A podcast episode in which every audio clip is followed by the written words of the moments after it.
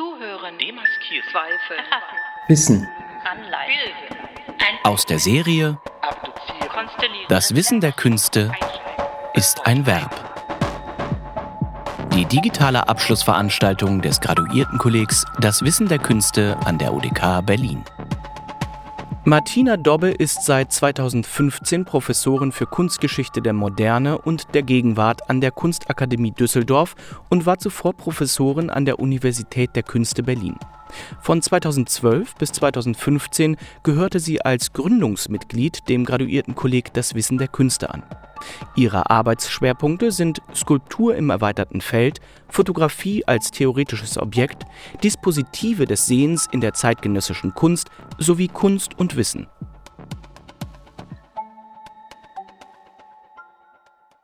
Das Wissen der Künste ist ein Verb. Aber was für ein Verb? Ein transitives oder ein intransitives Verb? Ein Verb mit oder ohne Akkusativobjekt?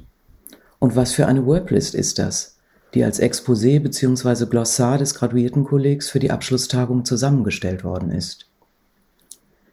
In diesen beiden Fragen stecken zwei Perspektiven, die ich rückblickend auf meine Zeit am Kolleg und die Beobachtung des Kollegs aus der preußischen Provinz kurz ansprechen möchte. Erstens Wissen, ein intransitives Verb. In der Anfangsphase des Kollegs haben wir das Wissen der Künste gerne substantivisch verstanden und adjektivisch ausdifferenziert. Ausgehend von der Überzeugung, dass klassische Wissensbestimmungen, die sich im Rückgang auf die Erkenntnistheorie am propositionalen Wissen orientieren, das heißt am Wissen, dass etwas der Fall ist, für die Auseinandersetzung mit dem Wissen der Künste in den Hintergrund treten müssen. In der Folge war vom impliziten, habitualisierten, inkorporierten und prozessorientierten Wissen die Rede. Das heißt von Wissensformen, die nicht auf theoretische Erkenntnis zielen. Kein Knowing That, kein Wissen, dass etwas ist, formulieren, sondern auf ein praktisches Wissen, Knowing How, und ein sinnlich-ästhetisches Wissen, ein Wissen, wie etwas ist. Wenn nun das Wissen der Künste ist ein Verb als These am Ende der Kollegarbeit steht, hat sich linguistisch gesehen der Blick auf die Tätigkeitsform des künstlerischen Wissens noch einmal verstärkt. Aber wie lässt sich das Tätigsein Wissen näher bestimmen? Als Roland Barthes 1966 den Text mit dem Titel Schreiben, ein intransitives Verb, veröffentlicht hat, wollte er dem normalen, transitiven Schreiben, dem Schreiben von etwas, ein intransitives Schreiben, ein Schreiben ohne Objekt an die Seite stellen. Zugespitzt hieß das, der Schriftsteller schreibt nicht etwas, er schreibt oder auch er schreibt sich. Damit ist, wie Jürgen Brockhoff in seiner Interpretation von Bachs Écriture-Konzept festgehalten hat, keineswegs ein La pour la gemeint. Nur ist der Weltbezug des sogenannten Schreibers, Écrivain, anders gelagert als der Weltbezug des Schriftstellers, Écrivain, für den laut Bacht gilt, dass er seinen Weltbezug primär über den Selbstbezug gewinnt also im Nachdenken über die eigene Sprache und das eigene Schreiben Aussagen über die Welt machen kann. Im Hintergrund von Bachs Differenzierung von Schreiber und Schriftsteller stand die Auseinandersetzung mit Sartre und die Frage des Engagements. Das Schreiben des Schreibers, des Journalisten beispielsweise, wollte Barth nicht abwerten, sondern mit der Unterscheidung von Schreiber und Schriftsteller zwei unterschiedliche Perspektiven benennen, von denen er die des Schriftstellers, der intransitiv schreibt, für sich in Anspruch nahm. Natürlich produziert auch der intransitiv Schreibende immer noch etwas, einen Text, ein Buch, und bleibt damit letztlich der Transitivität verhaftet. Um dennoch den anderen Zugang, die andere Perspektive des Schriftstellers fassen zu können, suchte Bacht, wie Brockhoff schreibt, nach einer sprachlichen Kategorie, die ohne die Transitivität der literarischen Produktion auszuschließen, das Aufgehen des Schreibenden in das von ihm Geschriebene erfasst. Diese Kategorie findet Bacht in der sogenannten Diathese, einem linguistischen Fachbegriff, der ein altes, in der Mitte zwischen aktiv und passiv befindliches Genus Verbi meint. Zitat Roland Barthes, die Diathese bezeichnet, auf welche Weise das Subjekt des Verbs vom Vorgang in Mitleidenschaft gezogen wird. Diese Diathese oder dieses sogenannte Mediopassiv ist in bestimmten Sprachen, zum Beispiel im Altgriechischen, voll ausgebildet, Das heißt, da gibt es alle Konjugationsformen im Aktiv, im Passiv und im sogenannten Medium. Und dieses Medium finde ich hochinteressant. Denn Bachts Verständnis des Medio-Passivs und vom Schreiben als intransitiven Verb möchte ich zur Charakterisierung von Wissen im Wissen der Künste heranziehen, probeweise. Indem sich das Graduiertenkolleg dem Wissen der Künste gewidmet hat, wurde nach diesem besonderen Tätigkeitsmodus gefragt, in dem das Subjekt der Handlung und die Handlung miteinander verschmelzen, beziehungsweise danach, wie sich die Handlung Wissen auf die handelnden Wissenden unmittelbar auswirkt, oder noch genauer mit den Formulierungen von Bacht, wie sich das Subjekt handelnderweise, wissenderweise selbst in Mitleidenschaft zieht. Was weiß Kunst? Anders als mit Alexander Garcia Düttmann, der dem propositionalen Wissen einer sogenannten Wissensgesellschaft das Irren der Idee in den Künsten gegenübergestellt hat und damit doch in einer gewissen Polarität zwischen Wissen und Irren, Wahrheit und Irrtum zu verbleiben scheint, ließe sich meines Erachtens mit Roland Barths Diathese die Mitleidenschaft durchaus auch im Sinne von Compassio als Modus von Wissen in den Künsten bestimmen und auch die WissenschaftlerInnen, die sich im Graduiertenkolleg versammelt haben, könnten ihren Modus des Wissens beim Nachdenken über das Wissen der Künste als Medio passiv befragen. Ich komme zum zweiten Punkt. Wie haben die Künste ihr Wissen in Tätigkeitsform selbst artikuliert? Was weiß die Kunst über Verben?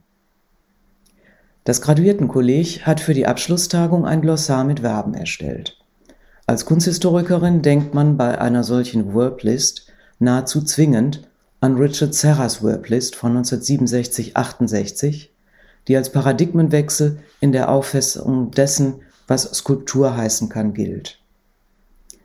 Gegen die noch in der Minimal Art dominante Vorstellung von Skulptur als Objekt betont Serra die Prozesshaftigkeit seines bildhauerischen Tuns, wenn er Rollen, Falten, Falzen, Anhäufen, Biegen und so weiter an den Anfang seiner Liste stellt, dann aber auch fallen lassen, verwirren, feuern, paaren, verstecken, weben, destillieren und zum Schluss to continue als, Tätigkeit als Tätigkeiten auflistet.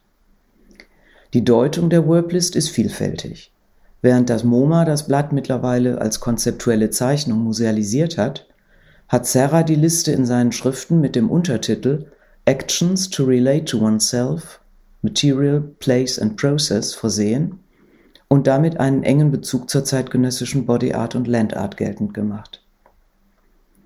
Die historische Dimension der Worblist als Ausdruck eines künstlerischen Wissens um 1970 wird deutlich, wenn man sich die Reprisen anschaut, die heute kursieren. Ich beziehe mich vor allem auf die Reprise von Hadley und Maxwell, einem kanadischen Künstlerduo, die den Untertitel Actions to relate to actions to relate to one's audience trägt. Sie beginnt mit den Verben to explore, to articulate, to experiment, to uncover, to reveal, to describe. Im weiteren Verlauf der, wie bei Serra, 107 Einträge tauchen dann Schlüsselverben wie to deconstruct, to appropriate, to negotiate, to disseminate, to mediate and to karaoke auf bevor die Worblist mit To Reconsider schließt. Veröffentlicht wurde diese Worblist zusammen mit der von Serra als Worblist Compil Compilations 1967, 68 und 2010 in dem Themenheft zu Manifestos Now, einer kanadischen Kunstzeitschrift. Die Idee, so heißt es im Kommentar von Hadley und Maxwell, ist, dass man Serras Liste mit unserer kombinieren kann um zeitgenössische Strategien für die Kunstproduktion zu beschreiben.